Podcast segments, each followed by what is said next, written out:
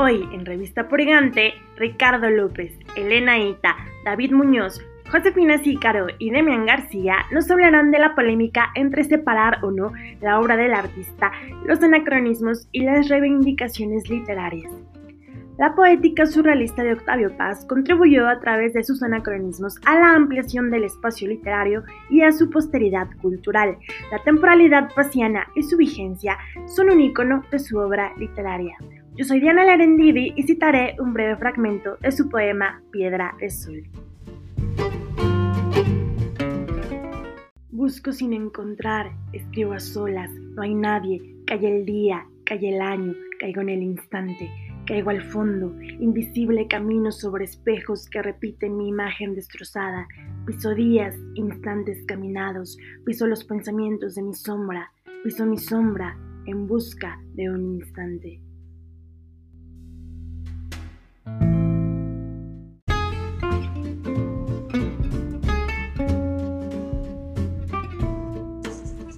¿Qué tal? Bienvenidos al podcast de Revista Purgante. Soy Ricardo López y hoy Sobrevivimos después del manuscrito, el programa piloto.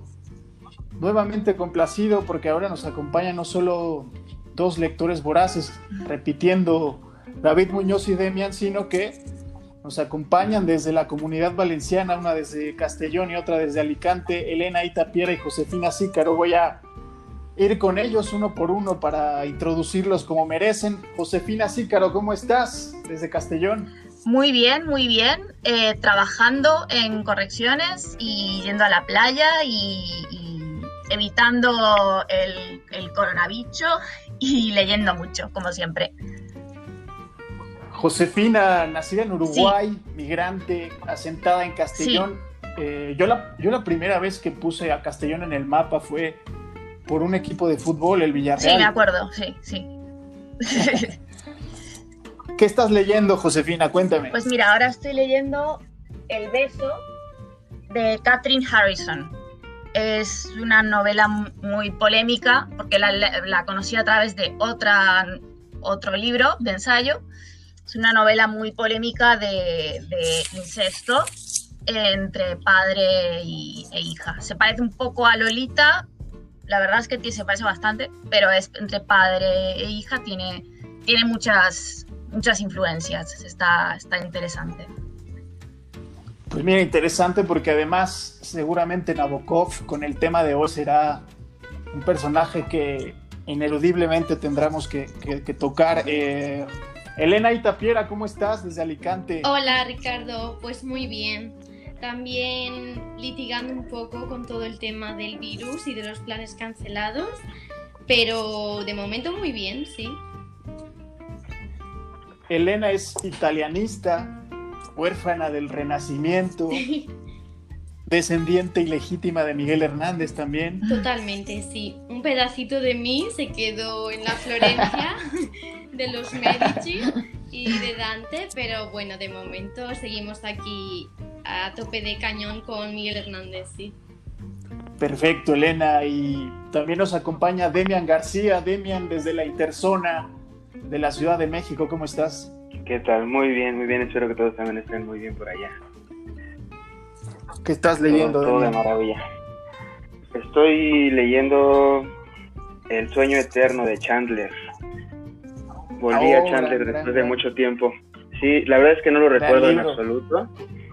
Entonces, porque lo leí muy pequeño, entonces voy a volver a él a ver qué, a ver qué tal nos sorprende esta ocasión la relectura madura es, es uno de, las grandes, de los grandes hallazgos para, para todos. Me parece que esa relectura ya con una mirada más, más reflexiva nos viene bien a todos. David, David Muñoz desde Santelles en Cataluña. ¿Qué será David? Una hora, 40 minutos de Barcelona, ¿no? Bien, pues de Barcelona en realidad es una horita, ¿eh? Una orilla y luego entrar a Barcelona es otra hora más. es que el centro de Barcelona es, es complicado, sobre todo para ti que, que, estás, que eres pijo y tienes coche. Bueno, tío, soy, bueno, estoy con el coche de mi madre, como, hacemos la gente de, de, clase obrera, compartimos. La gente, la gente obrera como, como Elena y yo teníamos que tomar el tren hasta la gente obrera, la gente sin carne, es muy distinto. ¿eh? sin carne, sin carne. Claro. Bueno, chicos, eh, sí, te escucho, Elena. No, no, que decía que totalmente que no hay que estigmatizar a los que no tenemos carne. Exactamente. Sí, yo tampoco tengo carne todavía. Estamos y tengo la edad perfecta para tenerlo, pero no, no es, pero lo voy postergando, la verdad, no es algo que me, que me atraiga mucho. Si no lo necesitas, pues no lo usas. Claro. Si tienes coche sí es útil, pero si no, ¿para qué lo quieres?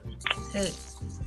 Sí, Europa, Europa, en Europa sobrevives en transporte público sin ningún problema. En México, Demian, no tenemos esa fortuna tan... No somos tan afortunados en ese sentido. Bueno, sí, somos afortunados porque abunda el transporte público, pero ¿qué transporte público Muy particular. Pero bueno, chicos, iniciamos la, iniciamos la charla. El tema central hoy será separar o no la obra del artista. Eh, recién, Dian, en la introducción de este podcast, Sol, de Octavio Paz, que es uno de sus eh, poemas más insignes, es un poema circular, es un poema muy metafórico de más de 500 versos, pero que nos sirve muy bien para introducir este tema porque Octavio Paz eh, es un hombre, pues que, en México no tiene la, legitimidad o la repercusión fuera de su obra que, tiene en otros lados.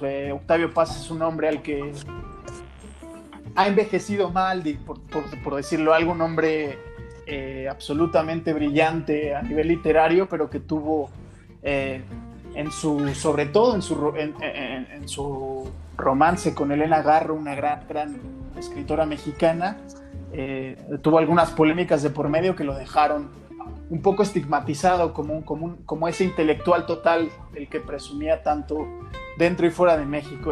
creo que, que, Octavio nos sirve perfectamente, es el tipo de, figura que nos sirve para para comenzar este debate, yo les preguntaría eh, puntualmente, eh, por ejemplo, Josefina es una, es una feminista, una feminista entregada, una feminista consumada, y por ejemplo le he leído a ella hablar de, Hemingway, por ejemplo, Hemingway un, misógino también consumado, un misógino. Eh.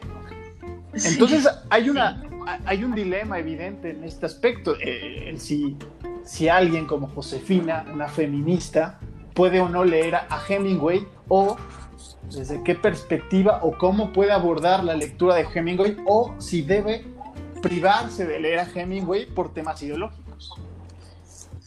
Yo creo que nunca hay que privarse de leer nada por temas ideológicos, eso, eso de entrada, es mi opinión.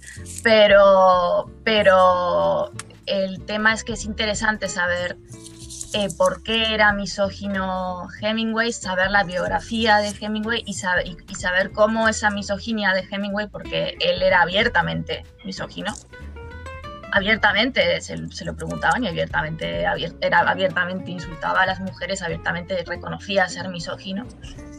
Em, es interesante ver cómo se plasman eso, es, eso en los en, sus obras. Por ejemplo, en muchos, muchos personajes masculinos, por no decir todos, o casi todos, eh, son héroes hipermasculinizados que salvan mujeres y salvan cosas y salvan la patria, etcétera, etcétera. Nunca o rara vez hay hombres con miedo o hombres vulnerables o hombres con más emociones y cuando las hay están, están en el otro extremo es muy interesante esa dicotomía que él hace de la, masculinidad y cómo se construye el hombre y demás, eh, y cómo debe ser un hombre según él.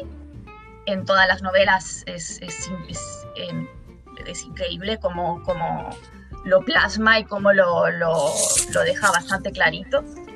Em, y sin embargo, en muchos de sus relatos las novelas no, pero en muchos de sus relatos tiene, tiene relatos buenísimos eh, que perfectamente pueden encajar en una antología feminista. Por ejemplo, Hills Like White Elephants, que sería, eh, lo leí en inglés, pero sería eh, montañas como elefantes blancos. no, eh, lo malo de Hemingway es que es difícil hablar de sus cuentos sin destriparlos, pero, pero básicamente habla de, habla de, una, un aborto y desde una perspectiva femenina además. Eh, y, muy correcta desde mi punto de vista. Eh, y, y, es, y no tiene pérdida. Ese es un ejemplo, es el, más, es el más destacable, pero tiene muchísimos ejemplos de cuentos que, que perfectamente pueden encajar. A lo mejor el, el, hombre era feminista y no lo sabía, es lo gracioso. Pero, pero, pero es, es interesante ver cómo él construye el superhombre o, el hiper, o la hipermasculinidad, como, como se quiera ver, y cómo, bueno, las mujeres siempre son, eh, o en sus novelas, siempre son personajes secundarios, pero en sus relatos sí tienen, sí tienen un, papel importante y una, y una visión muy, muy potente. Por eso eh, a, mí me, a mí me encanta Hemingway porque leo su obra sabiendo cómo es él, o bueno, no, no, no, le conozco en persona, obviamente, pero sabiendo cómo es su biografía, es interesante leer su obra, o sea, es, todo forma parte de un mismo pack.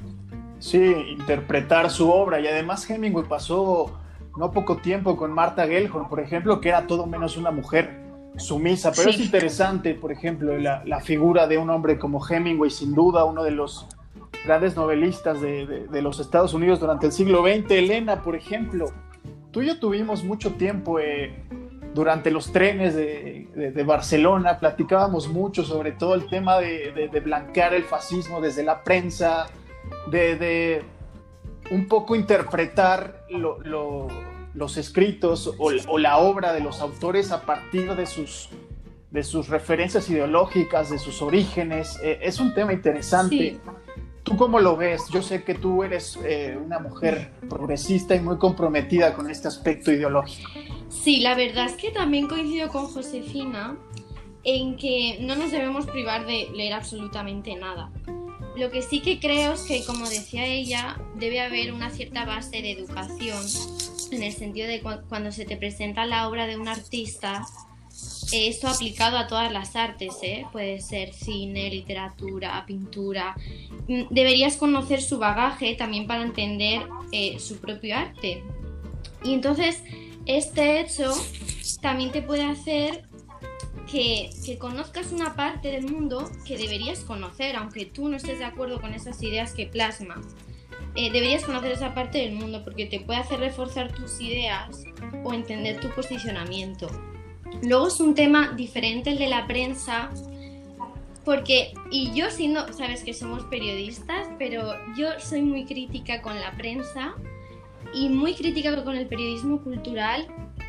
Y creo que, que no se deberían eh, realizar estos tipos de debates como el que estamos haciendo ahora mismo aquí en el podcast de Purgante desde grandes conglomerados empresariales o desde plataformas, porque creo que solo buscan eh, lo, politica, lo políticamente correcto, que vivimos en tiempos muy de, de, lo políticamente correcto, y solo buscan los intereses económicos. Entonces yo ahí siempre he sido muy, muy escéptica o lo he juzgado mucho, porque no creo que realmente vayan al debate eh, que estamos haciendo aquí, sino que quieren reforzar una opinión para dejársela ser lector sin que luego sea capaz de reflexionar el mismo. No sé, es un poco complicado el tema de blanquear, eh, el separar la obra del autor desde grandes conglomerados. Claro, interesante lo que planteas, porque, por ejemplo, teníamos mucho la referencia del país, que, que, que por ejemplo, a mí me gusta mucho leer el país, en, en España me gustaba mucho, sí. pero hay un, hay un contexto en el país, un periódico rescatado por bancos, con cierta tendencia a derecho, sobre todo en el contexto de, de las últimas manifestaciones de, de, en Barcelona y en gran parte de Cataluña, pues fue, fue un periódico señalado, entonces había, había un contexto que, que, que, que no permitía del todo asomarse con, con, con, la, con total certidumbre, aunque yo siempre he dicho que, que para mí lo conveniente en este aspecto es ser más que de periódicos, de periodistas. Yo sí soy muy... Sí. Eh, eh, en ese sentido. Yo, yo me debo a, a, determinados periodistas que yo sé que más allá que en el medio que, en el que escriban, eh, escribirán con, lucidez, con reflexión y sin ninguna tendencia ideológica. Sí, totalmente. Ramón Lobo mencionas. Yo, por ejemplo, leía a Manuel Javois en el país y, yo lo leía con total certeza de que no me iba a encontrar con ninguna cosa rara, cosa que no puedo decir de otros periodistas. Pero bueno, vamos a seguir abordando esto. David Muñoz. Sí, bueno. Me interesa, no, me interesaba contigo tocar un tema porque tú eres, creo que de los cinco, eres la pluma más transgresora, por, llamarlo de una manera. Tu, estilo es más transgresor, es más... Digo más palabras. Eh, sí, más, más de calle, más, más trasnochador, ¿no? Entonces, ¿tú cómo convives con esto siendo, siendo un escritor, pues de eso, de calle, que, que además tus influencias son son claramente esas, son, son el estilo de William Burroughs, por ejemplo, De, incluso de Bukowski. ¿Cómo convives con este tema eh, de que son hombres que miradas pueden ser hombres indeseables fuera de la literatura, pero que, mm. son virtuosos? Yo es que, a ver, la virtud no tiene nada que ver con la política, ni los conocimientos, ni las opiniones, ni nada. Yo soy partidario del hecho que es muy difícil separar al, al artista de su arte. Por ejemplo, volviendo al tema de Hemingway, que comentaba Josefina, uh, sí es cierto que los, los hombres que aparecen en sus novelas son hipermasculinizados, pero claro, a su vez, Hemingway también era un tipo hipermasculinizado. Tenía su propia idea de él como hombre, entonces mm, transmitía lo que era él púgil, uh, cazador, uh, supermacho, alfa, lo que quieras llamarle. Entonces, en ese sentido, en ese tipo de, literatura también más oscura, más de calle, es difícil separar un poco el, artista del, del, arte. Si pueden haber algunas florituras o alguna, algún estilo de fantasía, por ejemplo, como está Irving Welsh. Uh, yo Irving Welsh también es un tío muy de calle, pero en la vida le he conocido una adicción a la heroína. Y eso que debutó con Trainspotting. Pero sí lo ha vivido desde un prisma que le permite contarlo, ¿no? Claro, totalmente. Digo, es eso, ese tipo de literatura puntualmente es, es me parece indivisible y es muy complicado, eh, porque eh, ese tipo de escritores eh, construyen deliberada o no deliberadamente sus propios personajes. Entonces es muy, es, muy complicado separar ese tema puntualmente. Pero a ver, Demian García, hablando de, de México, ejemplos, contexto mexicano, ¿tú qué piensas de Octavio Paz? Seguramente el, el, hombre más virtuoso y, y pues yo diría más brillante en, el, quizá compararlo con Juan Rulfo siendo totalmente distintos, pero para mí están en ese, en ese podium del siglo XX mexicano. Eh, pero ¿qué piensas un poco de, cómo se ha desvirtuado literariamente eh, eh, y, literalmente la obra de paz con todo este contexto de lo que vivió su tormentosa relación con, con, con Elena Garro, que fue además un hombre pues sí hay que decirlo con sus palabras, un hombre mezquino. y ¿Cómo piensas eso? ¿Cómo abordas tú la lectura de ciertos autores? Pues, híjole, es que es bien complicado, ¿no? Eh, vuelvo a lo que decía David y lo que mencionaba Josefina hace un momento, ¿no? En cuestión de personajes no puedes eh, deshacerte del autor, sabiendo que construyó esa figura sobre algo pues intrínseco, o sea, no, no, hay, no hay manera de deshacerte de, la figura de Paz, por ejemplo, y, estarlo leyendo al mismo tiempo. Ah, el, el, problema creo con Paz, y, es lo mismo con, con, Rulfo, es que hace poco escuchaba a una, a una periodista, la verdad es que no recuerdo su nombre, en YouTube, y decía que todos los mexicanos desde pequeños mamamos Rulfo y es lo mismo con Paz, o sea, aunque no lo hayas leído jamás, es parte de tu cotidianidad y es parte de tu cultura y es parte de tus tradiciones. Entonces, siendo eso, yo creo que es importante conocer y leerlos porque, vamos, un autor de, de la talla de ellos es imposible que no lo conozcas por completo si no vas a leer sus obras, ¿no? Por supuesto que se tienen que leer desde una perspectiva sabiendo la clase de personas, si quieres, por decirlo de manera muy peyorativa, o sea, la clase de personas que son, para que sepas qué carajos es lo que estás leyendo, ¿no? Y me acuerdo mucho de un tweet que puso Josefina hace no mucho acerca de, que no... Bueno, como volviendo un poco a la cultura de la cancelación, que de cultura no tiene nada. Sí. Este, pues, hay que... O sea, hay que leer a los autores para saber también qué diablos estás descalificando. ¿Qué estás leyendo? El contexto. Exactamente. Y, Claro. y no solo el contexto de la obra, sino el contexto tal vez en el que crecieron y en que se gestó la obra también Sí. es importante, ¿no? Entonces, eh, esa es como mi Sí. situación con, pues, con esos autores, ¿no? Claro, y a- además es interesante, ahora voy otra vez con Josefina, porque es interesante, tú, o sea, el, el contexto de paz fuera de México es absoluta reverencia. Tú en España eh, hablas con cualquier escritor o académico y se Sí. van a desbordar en elogios a- hacia la Sí. obra de Octavio un Paz. Nobel porque- también. Claro, ¿no? Y yo estoy de acuerdo, ¿eh? Yo estoy en eso. O sea, para mí es el, lo repito, para mí es el hombre más virtuoso de las letras mexicanas en, en- en los últimos años. Pero a lo que voy es que, que la mirada mexicana siempre es más, eh, más recelosa, más reservada por ese contexto del que habla Demian. Y por ejemplo, en Uruguay pasa algo similar, con, por ejemplo, con Eduardo Galeano. Eduardo Galeano Ay, sí. es un hombre Sí. absolutamente reverenciado en toda Latinoamérica y buena parte Sí. también de, de Europa. Y en Diría Uruguay. que en España también. Sí. Sí, sí, sí, por Y- supuesto. Y, en Uruguay, si en Uruguay es, es leer, leer, hay como una imagen estereotipada del uruguayo que lee, que lee a Galeano, que es como el, estereotipada, pero eh, peyorativa, diría, el intelectualoide, entre comillas, de izquierdas que lee, que lee a Galeano. O sea, nunca, nunca nadie puede leer a Galeano sin, si- según esta visión, digo, no, no es una visión que comparta, ojo, hablo del estereotipo.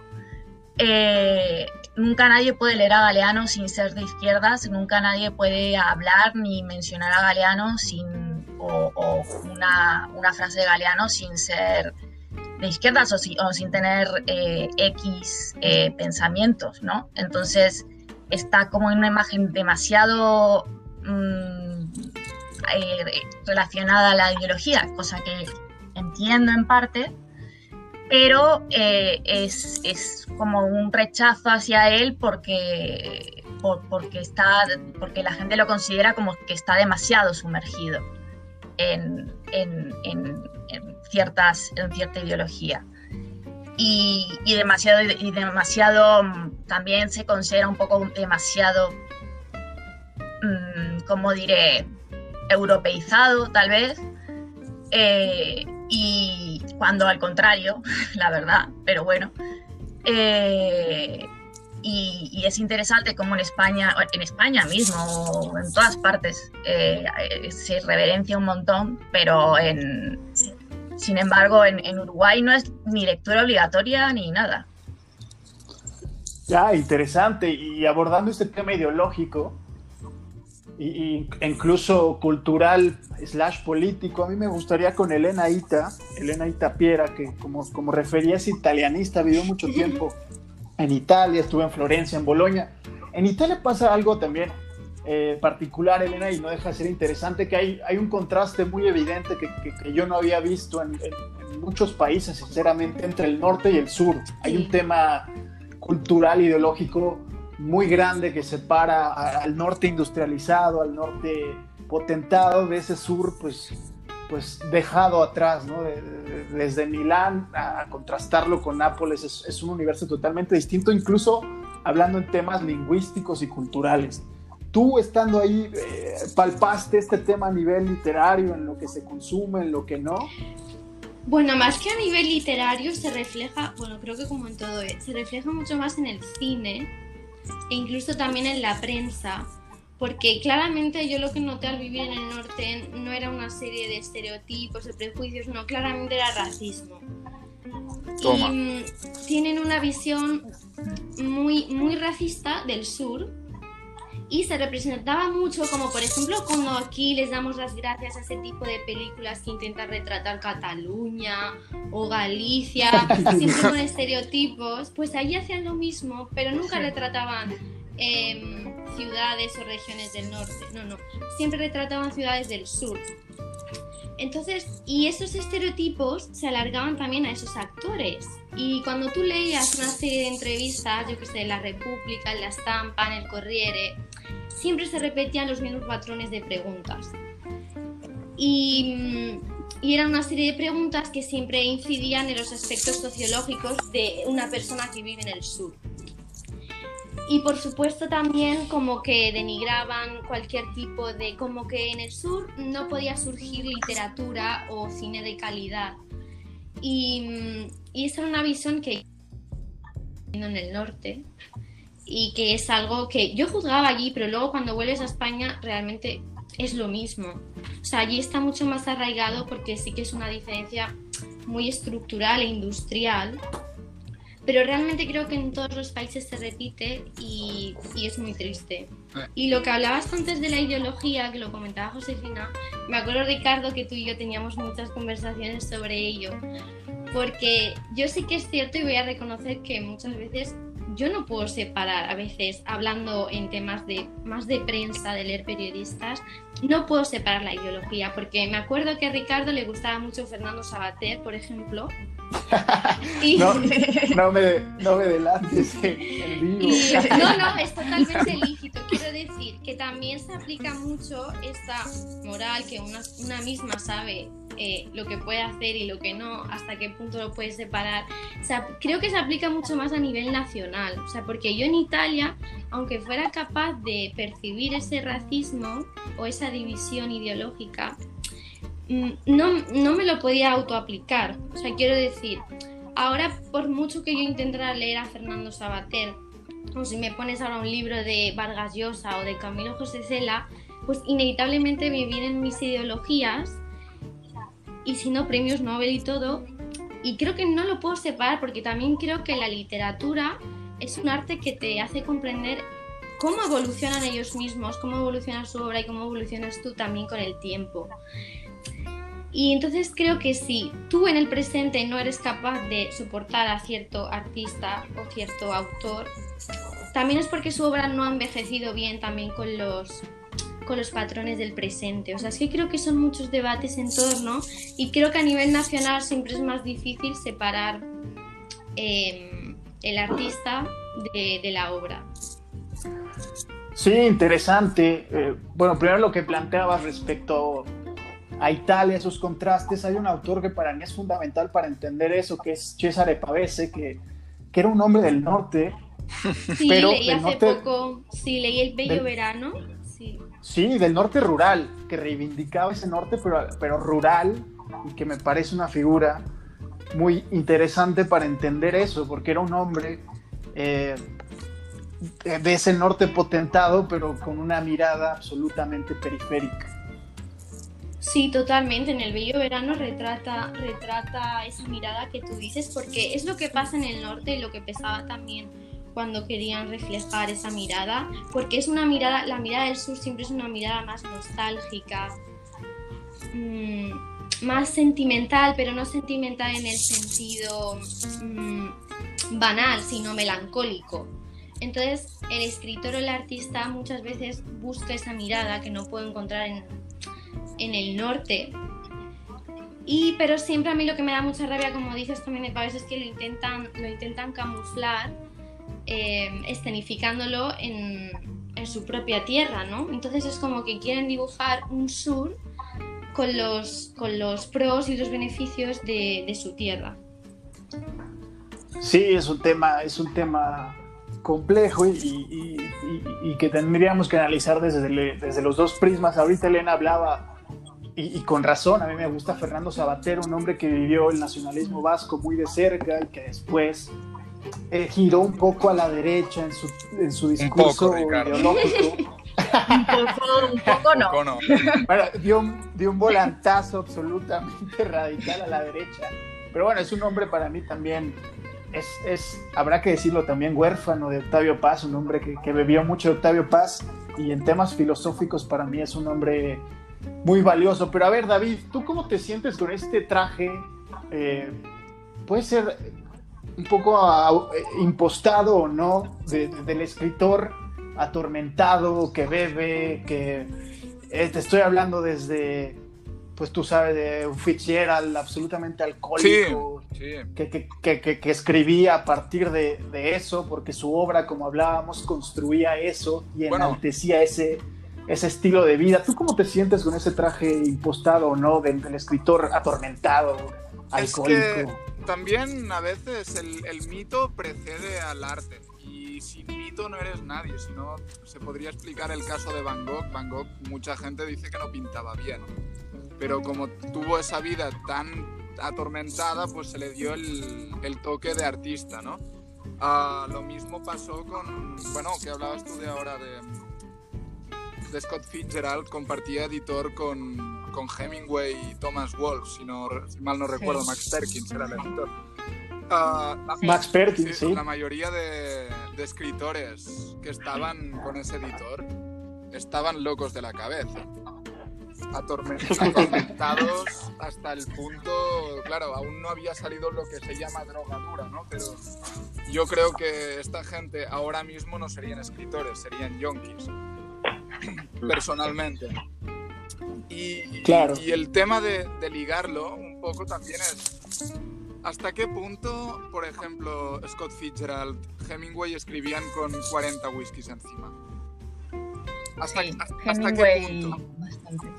En vez de mejor no se ha agrandado. ¿Y hasta qué punto hacían un, estilo de vida rodeado a ellos, rodeado a ese hedonismo?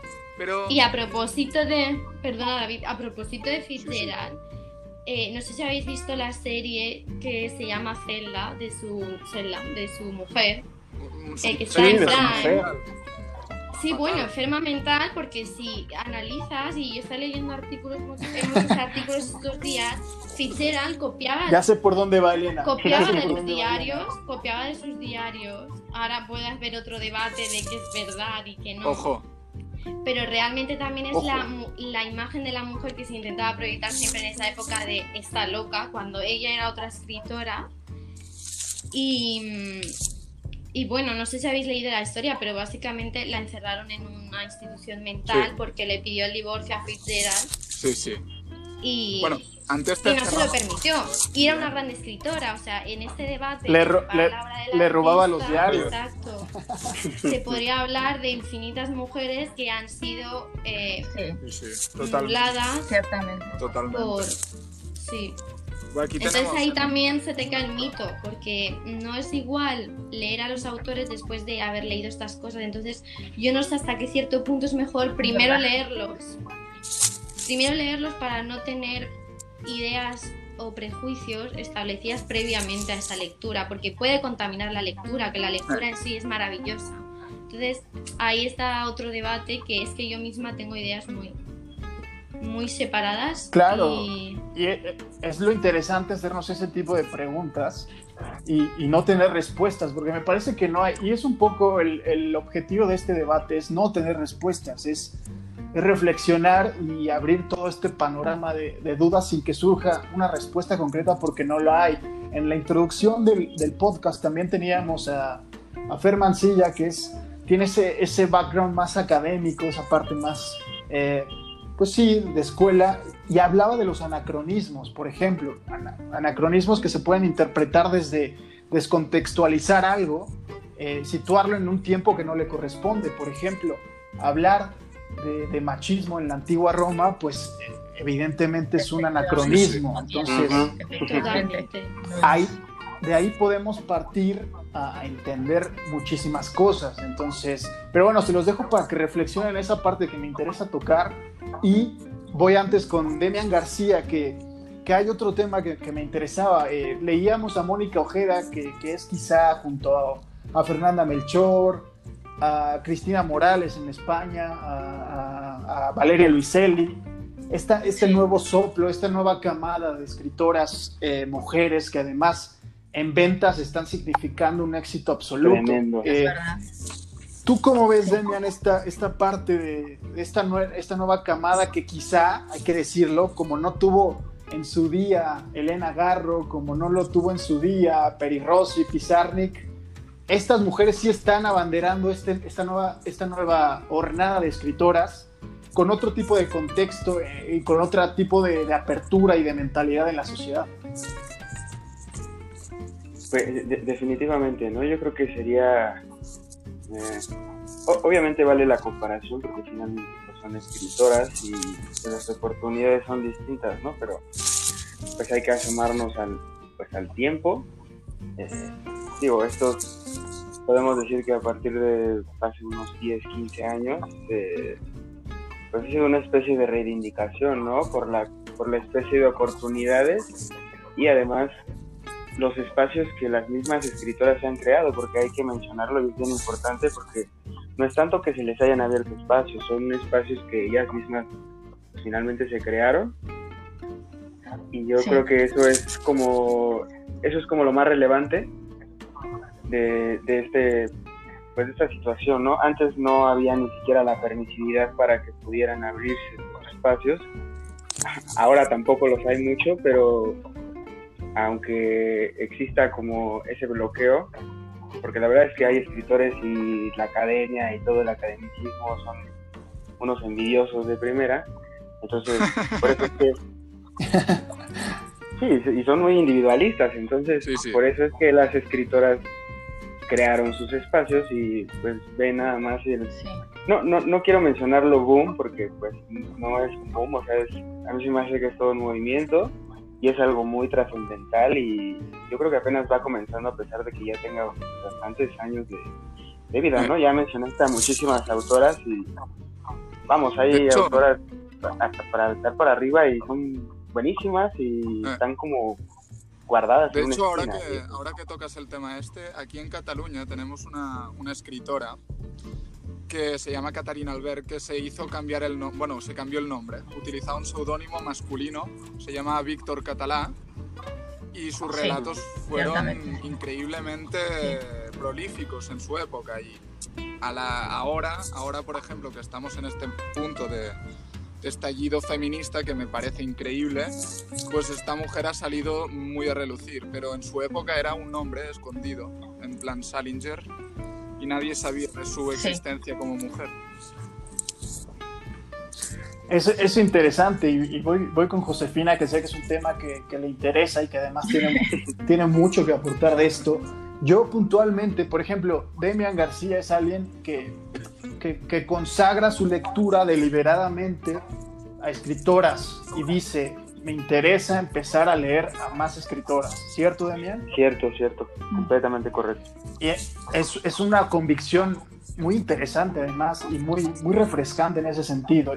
Yo, por ejemplo, yo creo que hay dos tipos, o, quizá más, pero bueno, está, están las escritoras eh, más, digamos, eh, en, un, en, un, matiz más o en un perfil, registro más activista, con, una literatura que busca trascender a la literatura, propiamente dicho, y, están otras que quizá con, con, con, más sosiego, con más...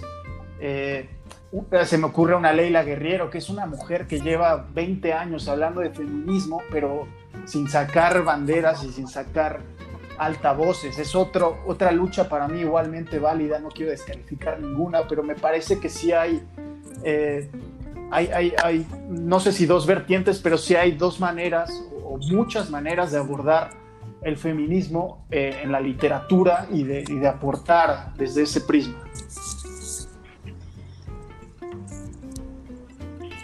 Sí, sí, yo lo que, lo que, lo que sé eh, lo, que, lo, que, lo que he estudiado en, estadística y en estudios eh, de, lectura es que, por desgracia, eh, aún a día de hoy, la, mujer escritora es más leída por, por mujeres y el hombre es leído tanto por mujeres como por hombres. Entonces, incluso a día de hoy sigue siendo así. Cada vez, por suerte, cada vez se va, es, una, es algo que se va eh, erradicando, es una, es una cosa que se va cambiando, por suerte, y, también gracias a, este, a, este, a estas nuevas escritoras. Eh, y por, por, la, por, su proyección y por los temas que tratan, que no necesariamente tienen que hablar de feminismo para ser, para ser excelentes escritoras. Eh, pero la realidad es que a día de hoy es muy triste, pero ocurre que, que, la, una novela eh, a veces ocurre en el mismo marketing editorial. Una novela de una mujer se eh, edita y se promociona de una forma eh, diferente a la de un hombre porque se, asume ah, previamente, se preasume que, va a ser leída más, por mujeres. Entonces va, va, va usamos más el que si es Rosita, que si es, que si es la mujer de, que si es, etcétera, etcétera. Eso sí, cada vez está, reconozco que cada vez está pasando menos gracias a estas nuevas vertientes, pero a día de hoy los estudios muestran que las mujeres escritoras son más leídas por mujeres que por hombres. Y los, los hombres son leídas por tanto por mujeres como por hombres. Entonces es, es algo que, que se, se, tiene, se tiene, se tiene que, que, ir avanzando y se tiene, no es solo culpa, es parte culpa de las editoriales, parte culpa de muchísimas un análisis multifactorial, muchísimas vertientes de la sociedad y de los medios, pero es algo que, está que sigue ocurriendo, cada vez menos, pero sigue ocurriendo. Totalmente, y, y qué bueno que, bueno, que, que, Josefina llegue y aporte números tangibles, porque además de, pronto hablamos eh, de ideologías y, y sin, sin, números en la mano, creo que, que viene muy bien también ponerlo en perspectiva y en relieve. Elena, por ejemplo, tú y yo tuvimos muchas veces, porque platicamos mucho tiempo, eh, hablamos puntualmente de algo que, a mí me, me, gustaba mucho platicar, que era cómo, cómo eliges tú tus lecturas, o sea, cómo determinas qué es lo siguiente que vas a leer.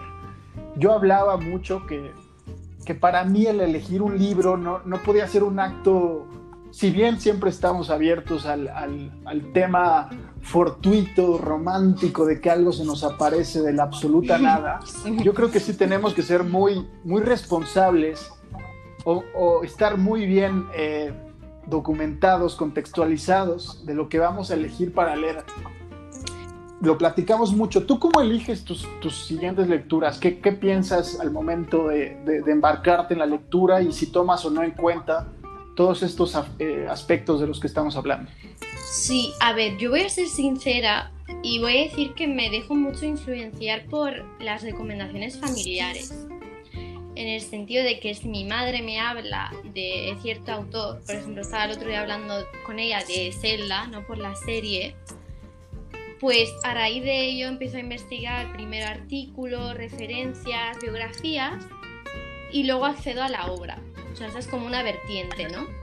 Por ejemplo, eh, luego mi hermano también, claro, hablando de familia, me, él me inició en Mishima, que hablando también de separar la obra del autor, si, si hablamos ideológicamente, pues con Mishima, que aparte de que es uno de los grandes escritores de Japón del siglo XX, eh, tenía, tenía un corte totalmente nacionalista y sabéis que intentó dar un golpe de Estado en el 70 y, defendía el militarismo, nada que ver con lo que, por ejemplo, yo tengo de ideología, pero su, novela, su obra es maravillosa, su obra es maravillosa y a raíz de esa recomendación, pues empecé, leí Confesiones de una máscara y El pabellón de oro y son brillantes.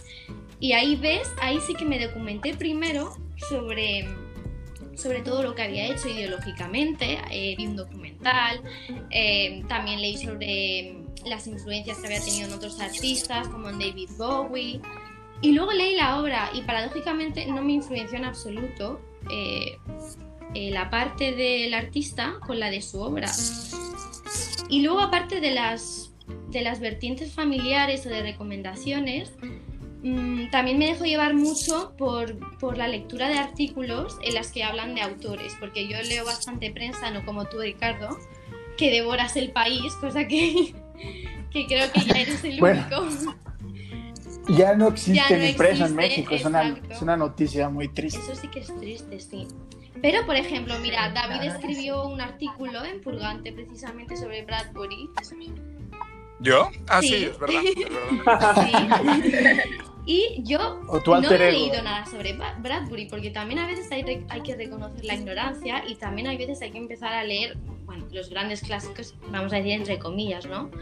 Entonces me gustó mucho el artículo y claro que sabía sobre Fahrenheit, entonces pues me he leído Fahrenheit, me compré Crónicas Marcianas y ahora me estoy leyendo El Hombre Ilustrado y vi la película Vas de Truffaut. O sea, hay veces que, que me gusta también seguir la, la obra del artista para ver cómo evoluciona. Pero creo que sobre todo también, sí, por recomendaciones, por lecturas y también a veces por obligación personal en el sentido de que, de que te guste, ¿no? No de obligación, de que voy a, tener, voy, a, voy a tener que leerme los grandes autores porque si no, no voy a saber esto. No, simplemente porque te apasionen y tú quieras leerlos y a partir de esa base ya puedes ir descubriendo a otros autores. Es que creo que hay muchas vías factibles. Gran, gran reflexión esta de Elena, me gusta mucho. Y por ejemplo, David, voy a, voy a preguntártelo no como lector, sino como, como escritor.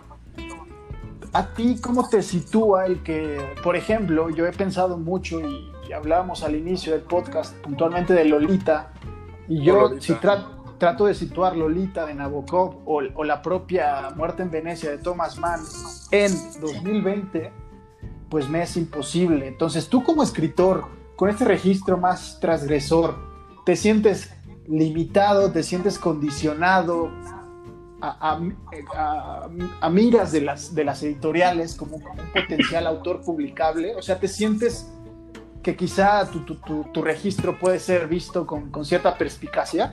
Ah, yo escribo principalmente para pasármelo bien. Y lo mismo que leyendo. Yo leo para pasármelo bien, entonces leo obras que podrían ser ampliamente criticables en muchos aspectos y me lo paso bien. Escribo cosas que podrían ser ampliamente criticables en muchos aspectos y me lo paso bien. Luego, ya cuando me leo a mí mismo, por ejemplo, no me gusto.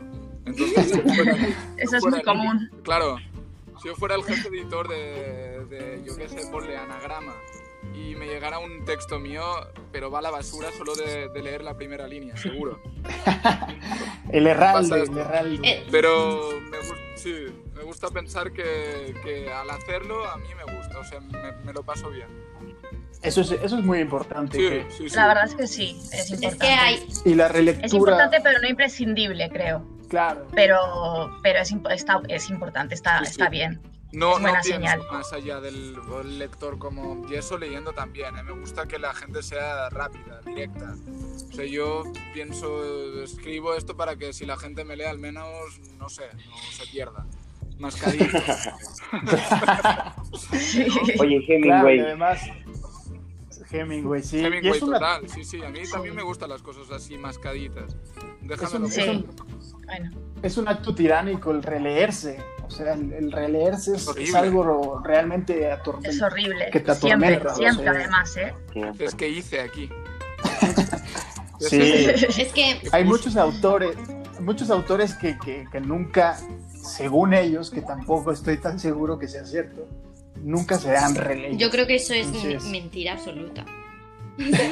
Yo también, yo también, pero Yo por- creo que, yo creo que puede ser verdad porque si yo, si yo mañana, si yo mañana publicase una novela o, o un poemario, lo último que haría sería releerme, sinceramente. No, Al, o sea, al me- momento es sí, que, es que es tan, años, tampoco, ¿No? tampoco. Bueno, es que les- porque- les no, porque me daría, me, me daría tanta vergüenza que no, que no podría, porque me, senti- me bajaría muchísimo la autoestima.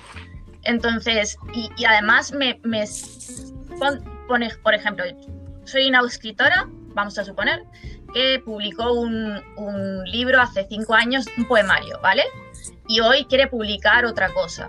Pues lo último que haría sería ir a mi poemario, porque no quiero pu- publicar con el mismo canon Claro, lo que me, lo que me sirve es, pu- es publicar algo medianamente diferente dentro de mi canon que siempre va a ser el mismo por mucho que, por mucho que, que me estire. Entonces, aparte de la vergüenza que sentiría, yo, Josefina, ¿eh? no hablo de, de, los demás, aparte de la vergüenza, yo no podría, yo no creo que sea bueno a la hora de, de volver a escribir, ¿eh? Pero eso es mi opinión. Pero yo creo que hay sí. un papel muy importante el ego, el ego positivo. Yo creo que los escritores, sí, claro. para poder hacer lo que, lo que hacen, lo tienen. Y yo creo que realmente les gusta releerse. No sé. Sí, yo creo que Sí, es, es un proceso, no sé. creo, creo, muy personal y, y, que, y que variará mucho de, de, de, un escritor a otro. Veo complicado el establecer. Pero sí, a mí también me parece muy, muy, muy ingenuo que, que, no se, que no se relean. Me parece uno de los aspectos fundamentales, sobre todo para no. O sí, porque el releerte te puede o ayudar o, o distanciar para no repetirte. Entonces, que es un tema del, del, que muchos escritores padecen. Hay escritores que, que escriben todo el tiempo la misma sí. novela.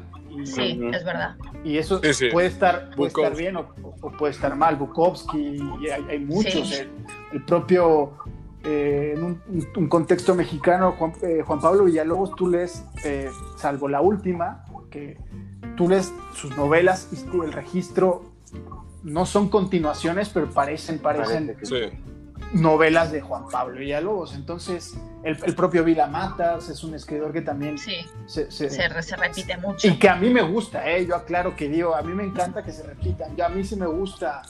Eh, Manuel Javois, quiero que me dé más Manuel Javois. O sea, eso es algo que me gusta. Claro, porque pues es cuando encuentras la fórmula, ¿no? También. Al final se hacen una marca, entre Exacto, comillas. Es su pluma, entonces. Sí, sí.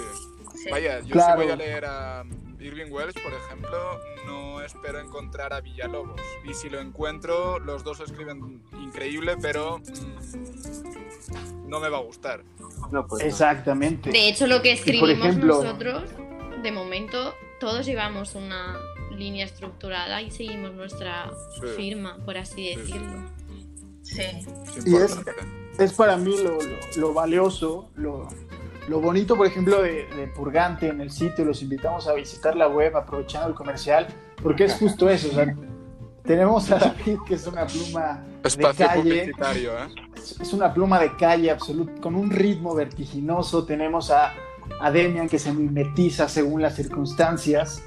Tenemos a Josefina, que puede escribir eh, autoficción y de repente saltar al registro, al verso poético. Elena también puede hablarnos del renacimiento, pero después nos habla de los trenes como una cosa metafórica. Eso es lo bonito. Y... Puedes hablar de genios literarios, eh, si te apetece, Ricardo. Puedo hablar de genios. Autoestima, Autoestima tope. Pero, por ejemplo, Demian, voy contigo y quiero que piensen los demás que piensen en este cierre del podcast. Quiero que me recomienden una lectura brevemente. Entonces les voy a dar tiempo para que, para que lo hagan, porque este es ante todo un espacio de lectores y no vamos a dejar de hablar de eso. Entonces, Demian García, este tema también eh, que me gustaría tocar, el, contexto mexicano, que es muy interesante, tú lo sabes, en su tiempo, eh, te estoy hablando en, en, en las épocas de, de, del fervor comunista, eh, había mucha gente, muchos intelectuales mexicanos que eran abiertamente stalinistas. Estamos hablando incluso de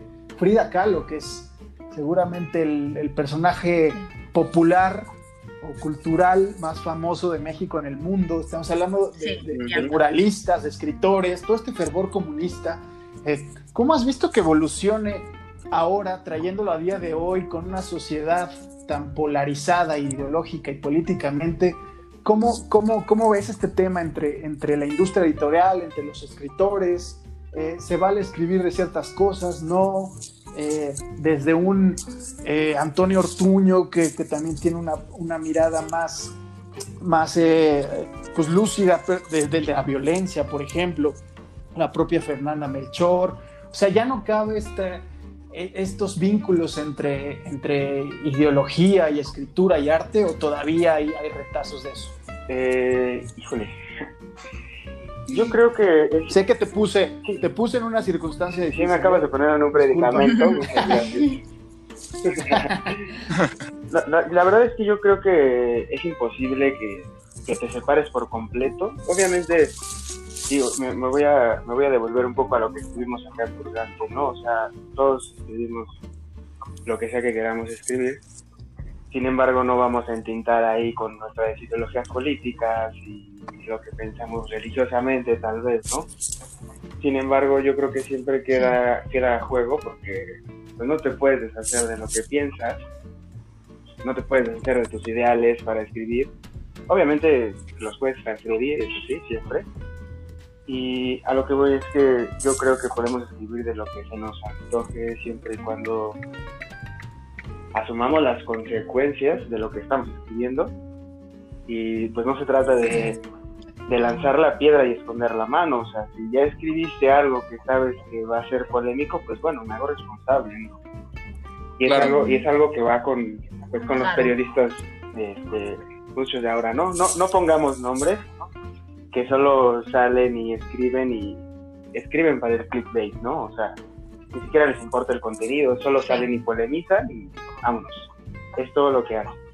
Yo creo entonces que y, así concluyo que podemos escribir de lo que sea que se nos antoje, como sea, de la manera que quieras, una novela, un ensayo, un poema, si quieres, eh, pero siempre hacerse responsable de lo que se está escribiendo y afrontar las consecuencias que, que, sea que lo que escribas pues va a obtener, ¿no? Porque finalmente escribes y publicas donde sea y te sometes al escrutinio, entonces pues no, no te puedes esconder, ¿no? Y si no vas a aguantar, pues bueno, entonces escribe algo que no cause polémica. Sí, de acuerdo. Y yo creo que, que, puntualmente la literatura mexicana está evolucionando bien en ese aspecto. Yo veo ya miradas muy refrescantes y veo que cada vez esa llamada literatura de los márgenes está tomando eh, cada vez más relevancia, tanto a nivel espacios como a nivel de ventas. Aunque Si, si, te acuerdas que tú y yo lo hablamos, ¿no? La, no hay literatura buena según su origen. No, hay, no es que la literatura de las élites sea mala por ser de las élites, ni buena por ser de las élites. Lo mismo con la literatura de los márgenes. Esta literatura más transgresora no es buena por el simple hecho de ser transgresora. Entonces hay que ser muy cuidadosos en eso. Sí, no, y, ya para finalizar este, este, esta situación, me, me, está gustando que, que ya no nos estamos cerrando a la Ciudad de México. Está habiendo muchos escritores de, al menos aquí en México, fuera de fuera de México capital y ya viene Guadalajara y está hay muchas escritoras de, Veracruz, Mechot, por ejemplo, que están como empezando a hacer muchísimo ruido, no porque vengan solamente de otro estado, sino porque escriben y escriben desde, desde eso, desde sus estados, desde, desde lo que son y no quieren venir a meterse acá a la Ciudad de México, ¿no? Y creo que eso es además pues fantástico porque les está dando un boom increíble. Eso es muy valioso, la, la diversidad, porque el centralismo le, le, viene mal a la literatura. Demian, te dejo que pienses en la, la, lectura que vas a recomendar. Yo, antes de darle pie a todos para despedirnos, yo les voy a recomendar, para darles tiempo además, si es que no han pensado en qué recomendar. Yo lo, ayer terminé Lejos de Veracruz de Enrique Vila Matas. Eh, Demian, Demian García no me dejará mentir, es una novela absolutamente hermosa, muy conmovedora, muy nostálgica sobre es una especie de saga familiar sobre los hermanos Tenorio, pero es esta, este registro de novela clásica. Eh, yo creo que Vilamatas, a propósito de que recién murió Juan Marcé, que para Barcelona es el gran novelista de, del letargo franquista, yo creo que Vilamatas comparte mucho ese, ese registro de novelista clásico y que además es, es un libro que, que, también tiene, tiene mucho de literatura de viajes y, y que además al final, Demian, sale Sergio Pitol conversando con el protagonista, que me parece una cosa absolutamente hermosa. Entonces, voy a recomendar.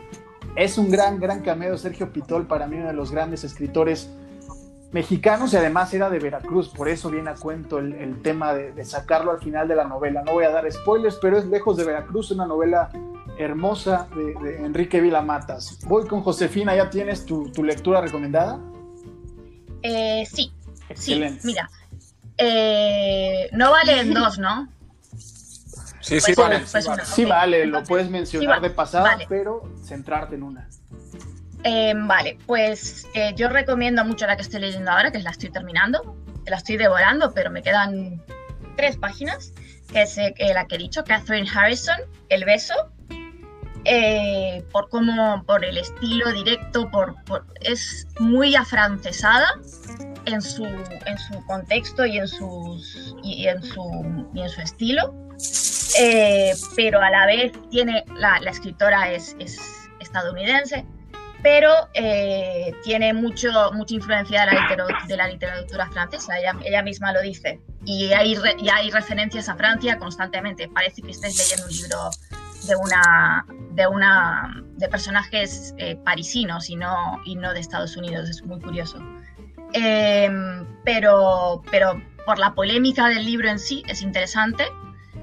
Eh, por cómo, cómo, el, personaje, el personaje principal eh, se va adentrando cada vez más en, en, en, el incesto, que es algo muy polémico y muy...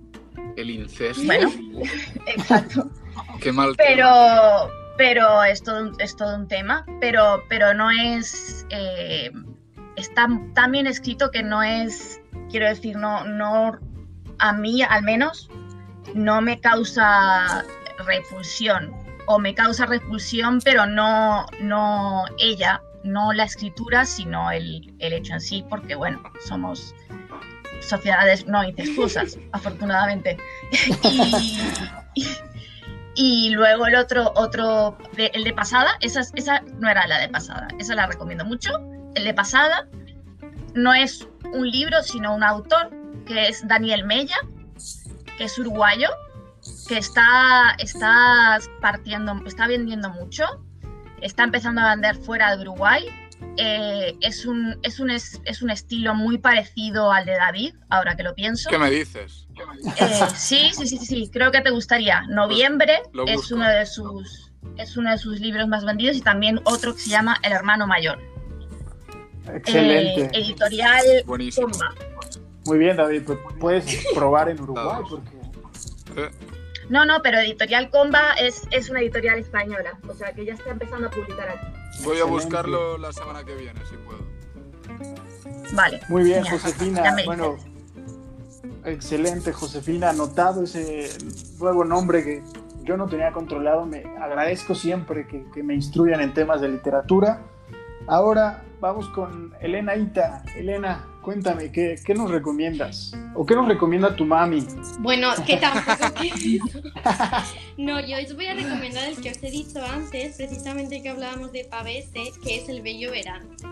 Que yo creo que lo elegí ya teniendo en cuenta el verano que no íbamos a tener, o la época que no parece que vayamos a tener.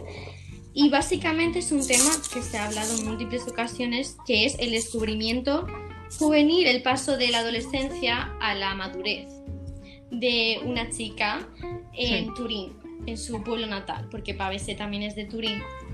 Y creo que también lo leí un poco por esa nostalgia italiana que siempre me ronda un poco en la cabeza y porque me gustan mucho los contrastes que también lo caracterizan mucho a él. Y en la obra podéis encontrar siempre esos contrastes que con temas que a simple vista pueden parecer banales o de los que no se profundiza, como el verano, el invierno, pues él con, ese, con esos pretextos eh, ahonda mucho en los contrastes de la, de la propia protagonista. Entonces siempre da una visión melancólica, eh, triste, el contraste que hablabas antes de Italia entre el campo y la ciudad, entre las dos Italias, el amor y la soledad, la juventud, no sé, me, y es muy cortito y la verdad que es una historia simple, pero Pavese me, me enamoró por el estilo poético y la verdad que os lo recomiendo. Muy bien, gran, gran autor de Cesare Pavese, un hombre, hay que, hay que situarlo en su contexto, comunista, perseguido en Sí. su tiempo, homosexual, misógino además Sí, diría también, yo, como y que sí. Se, como Hemingway en otro estilo obviamente, eh, porque él se sentía rechazado por las mujeres y, y a partir de eso desarrolló un Totalmente. cierto De rencor hecho, la obra muy profundo. desarrolla la relación entre dos mujeres. No. Es raro, pero como que refleja también su perspectiva masculina en la relación entre las dos mujeres. Ah, interesante. Y además, un hombre que se suicidó de una manera un tanto elegante en, en, un motel sórdido. Con una... Es curioso que los dos, que Hemingway también se suicidó sí, y te, padecía un, un alcoholismo severo. Bueno, es, ¿sabes, ¿sabes qué dijo sí. Hemingway? Hemingway dijo que todo buen hombre norteamericano debería irse a París a morir. Él decía eso. Sí, es verdad. Sí. y murió en sí, sí, sí. Un pueblo horrible, tirado por ahí en las colinas de, de, no sé dónde estaba, Carolina del Norte, no, ni idea. Y, y, estuvo muchísimo tiempo en La Habana. Yo pensé que moriría en La Habana porque adoptó la isla como propia. Todavía hay muchos vestigios de Hemingway en La Habana, ¿eh? Cuando sí. es un viaje que deben de apuntar porque sí, encontrarán, encontrarán muchos, muchísimos vestigios de Hemingway en la isla. Pero bueno, David Muñoz, ¿qué recomiendas? Yo, raso y corto, estoy enfrascado en, en, varios libros, pero uno que me ha sorprendido últimamente es, el, es Basilisco de John Bilbao. John Bilbao, maestro, ah, sí. maestro del relato español, uno de los grandes, pues creo, si no me equivoco, es su debut novelístico. Un western ambientado en Estados Unidos, escrito por un español, o sea, es la fusión ah. de lo, lo, que se conoce como el spaghetti western, pero al revés. Como los de Sergio Leone. A Estados Unidos a explicar la cosa. No Buenísimo. los estadounidenses vienen a grabar aquí. Bueno, está bien, está bien.